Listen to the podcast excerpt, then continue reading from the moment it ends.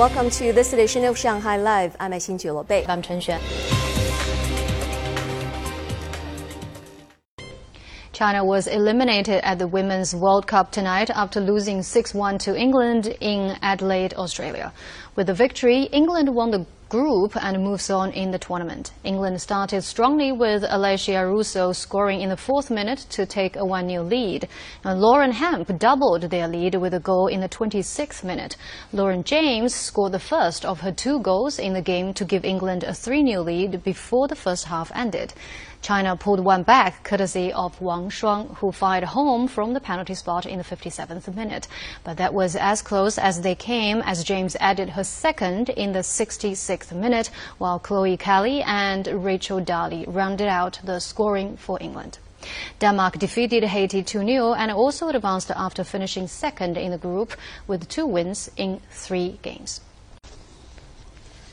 11 people died and another 13 are missing in Beijing, while in Hebei province, nine people were reported dead and six missing after extreme downpours brought by the remnants of Typhoon Doksuri triggered mountain torrents and flash floods. President Xi Jinping today ordered a search and rescue for the missing and those trapped in flooded areas. And here's Chen Xuan with a look at just how bad things got in the region. Chen Xuan. Thank you, Bei. Now, the extreme precipitation began Saturday night and has lasted more than 70 hours in Beijing, with an average of more than 260 millimeters of rain across all districts. 44,000 people are dealing with flood damage to their homes, and nearly 130,000 people were relocated. The torrential rain warning in Beijing has been downgraded to yellow, though in Mentougou the warning is still orange. More weather warnings were issued on strong winds, thunderstorms, and hail in parts of Beijing and Hebei, along with the torrential rain alert across Beijing, Tianjin, and Hebei. The suburban district of Mentougou in western Beijing was hit hardest, with an average of more than 471 millimeters of rain, with some parts reaching a record 723 millimeters, exceeding all previous records for rainfall in Beijing since the flood of July 2012. Though the floodwaters have receded, underground garages are still soaked in water. Most of the district is without tap water. Parts of the district is without power and communications are still out in five towns. This morning, four helicopters set out to airdrop food and supplies to stranded people. Now, the situation was similar in the southwestern district of Fangshan. Flood waters were up to one and a half meters deep in three low-lying residential compounds. 60,000 households are still without water and power. All of the three roads to Hebei town were heavily damaged, including the road's foundation and the bridges. So now the town is cut off. We're trying to fix one of the roads as fast as we can, so essential supplies can be sent in. Supplies will continue to be flown in by air until the road is restored. And at the same time, three trains were stranded in Mentougou. 1,800 passengers on board the K396 and Z180 trains have since been transferred to safety. Supplies are being sent to the passengers of the K1178 train. Meteorologists say the powerful low-pressure system that was Doksuri dropped an extraordinary amount of rain because the easterly winds under the western Pacific high have been pumping massive amounts of water vapor to central China. The storm was consistently replenished along its path north, which condensed into several rainfall as the system crossed the, tai, the Taihang mountain range gather a couple of good friends and take a leisurely stroll through the streets. This is what many people are enjoying these days. It can be a guided tour for a small group or just a casual walk for two or three. Our reporter Zhang Shixuan took a tour of Shanghai to see what's behind the city walks and what they are bringing to the urban economic recovery.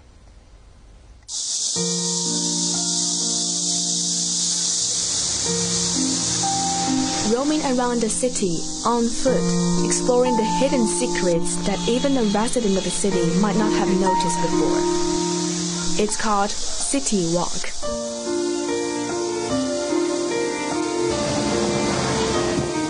City Walk is not a new term, having originated in London years ago, but the trend has recently caught on in China one can get easy access to a recommended walking routine on social media apps.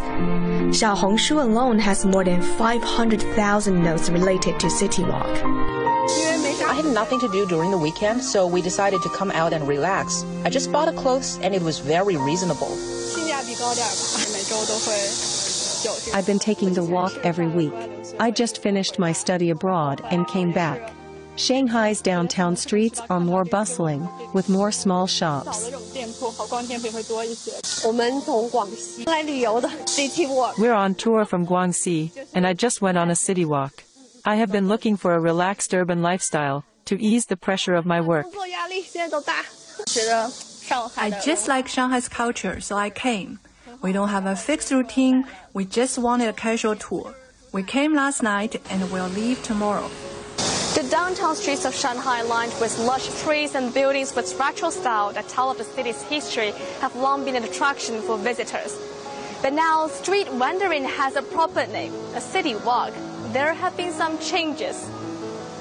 While the old architecture has been here for a century, much of it now contains flourishing new businesses, appealing to the increasing number of people who've been coming out and spending more time along the streets. Within just a few steps, you can run into a new shop, fashion stores, exhibition halls, restaurants, or cafes, often with long lines in front.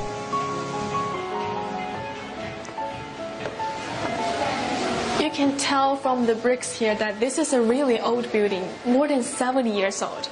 But walking inside, you are surrounded with the most modern style. Clothes from niche designer brands, stylish accessories, and aromatherapy supplies.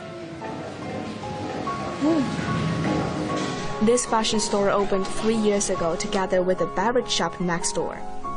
When I stopped by, both were full of visitors, some turning out to be shoppers at both. The owner says the two usually get 2,500 visitors on an average day, bringing in a combined annual revenue of 40 million yuan at peak times. 我们现在大店的话有两家已经开业的。 We have opened two large stores. And at the end of this month, we will open another 1,000 square meter store on Huai Huaihai Road. All of them are along city walk routes. Since this April, with the recovery of tourism, more foreigners have come. The per customer transaction has also increased. This year, many luxury brands have reached out to us to open pop-up stores at our place generally avoiding famous scenic spots and shopping centers. An aimless walk can sometimes take people to places where they can meet the hospitable locals who may have been running small businesses along the streets for a very long time and who can tell a few tales about the city. Liu Renhe is one of the best known. People call him Old Mike. And he's been running a street side cafe for 15 years. Six years ago, he moved to this location, which is now a hot city walk destination.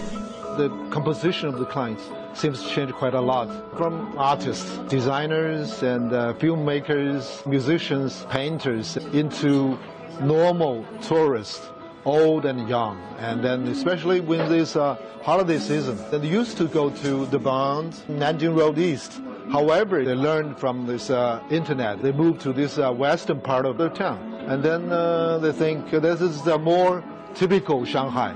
Uh, there's old buildings, old streets. There are also books about the culture of other countries and cities. Borrow one, get a coffee, and you can start another round of city exploration. All the places I walked by were ticket free. But the zero cost tours have been driving up consumption making City Walk a new magnet for businesses. In a new survey by a data researcher owned by Yicai, 82% of the respondents named City Walk as their ideal way of getting around town and enjoying it too. 张诗璇 Money Talks